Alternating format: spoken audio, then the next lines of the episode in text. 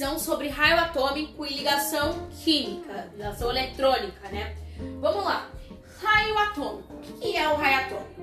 O raio atômico é a distância do raio a, do núcleo, né, até a eletrosfera. Então, da eletrosfera até o núcleo, a distância entre os dois, chama-se raio atômico. E é da seguinte forma: o raio atômico vai da seguinte forma.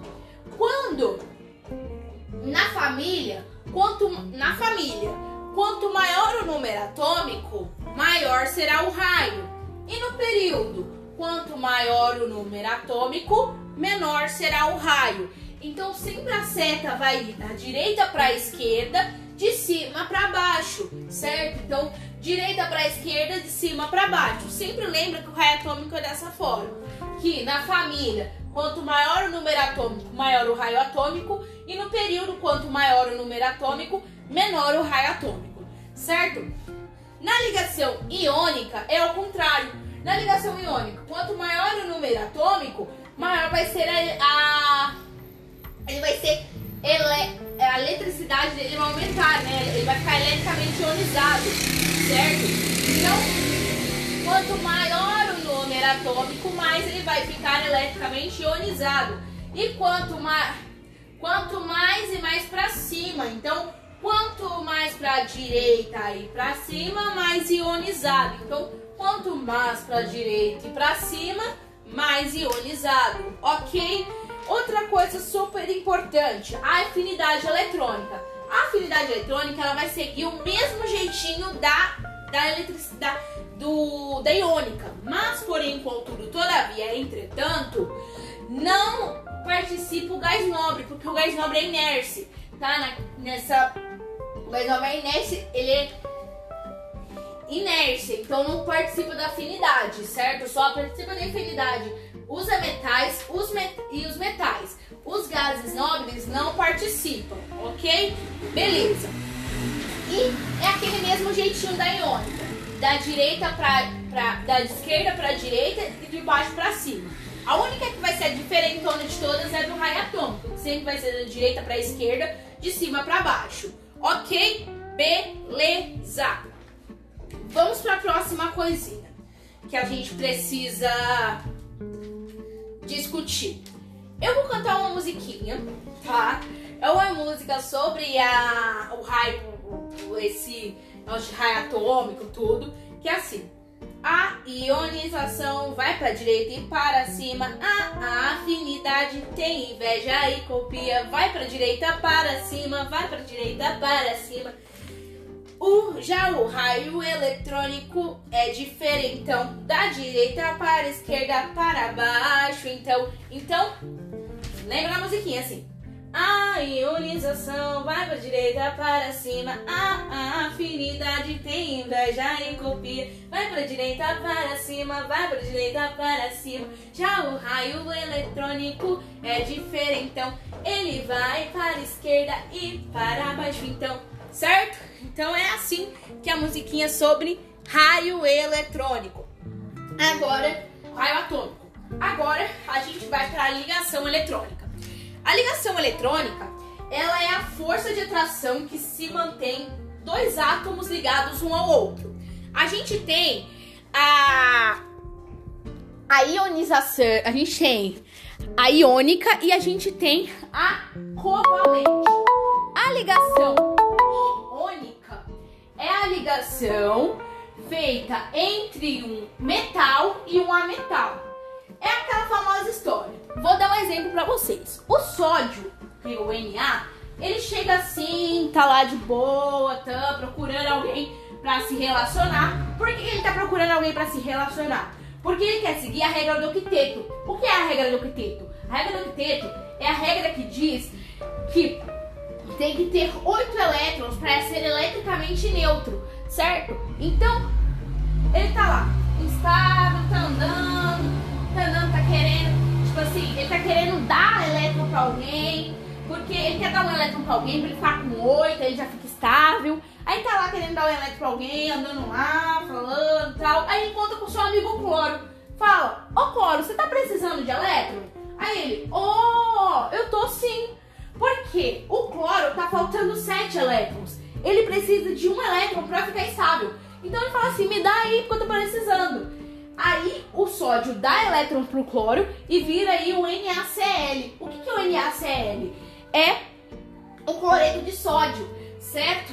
Que é o famoso sal de cozinha que a gente usa, certo? É o cloreto de sódio que é o sal de cozinha que a gente usa no nosso dia a dia. Ok? Beleza. Vamos para outra coisa muito interessante. Agora vamos para covalente. Como é que é a ligação covalente? A ligação covalente é basicamente a ligação entre dois ametais ou ametal e hidrogênio, certo? Então, por exemplo, um ametal, ametal, se une a um hidrogênio, um ametal se une a um hidrogênio e faz uma ligação covalente. O que, que seria ligação covalente? Ele divide um elétron. Então fica tanto por um metal quanto para o hidrogênio, tanto para um metal quanto por outro. Vamos falar um pouquinho sobre o H2O, a nossa água.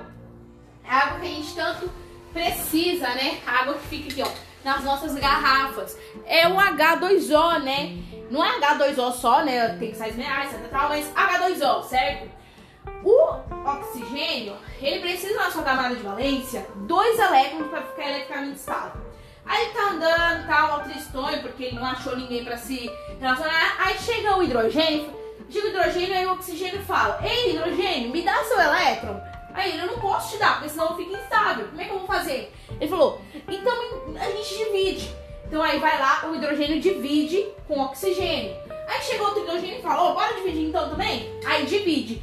O que que acontece? O hidrogênio fica eletricamente estável e a, o oxigênio também fica estável. Então, formando aí a molécula H2O, que é a nossa querida e maravilhosa molécula da água, certo?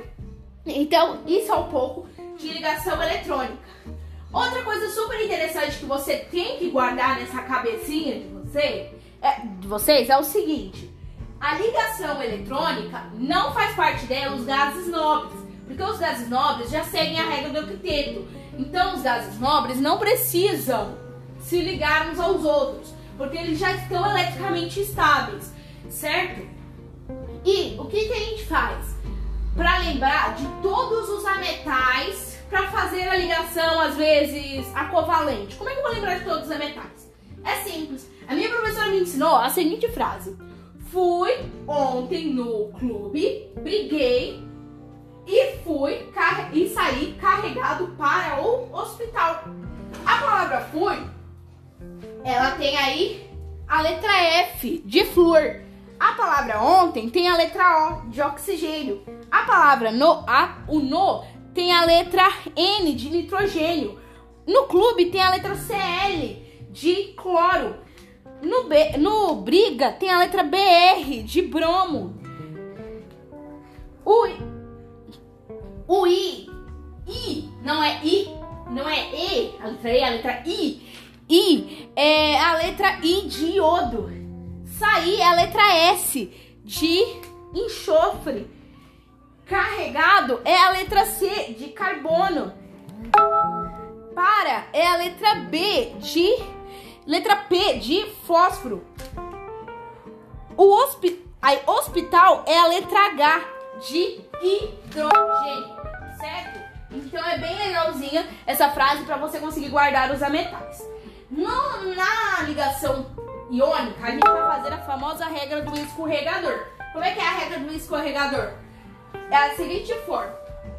O NaCl é da seguinte forma. O NaCl, o Na quer dar um e o cloro quer receber um. Então faz a, a escada. Se o, se o Na quer um e o, L, o Cl tá precisando de um, o que acontece? Ele vai, ui, desce ele tá lá em cima, lá na casa do Na. Aí vai lá pra baixo, lá pra casa do Cl.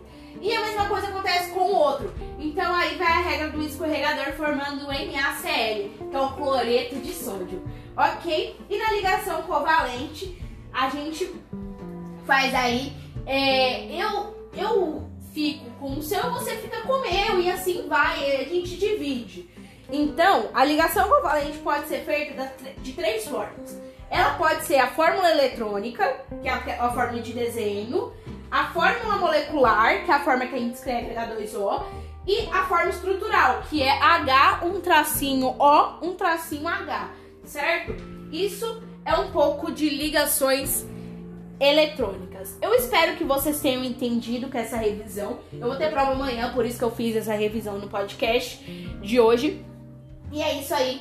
Obrigado. Um beijo. Fica com Deus. Tchau.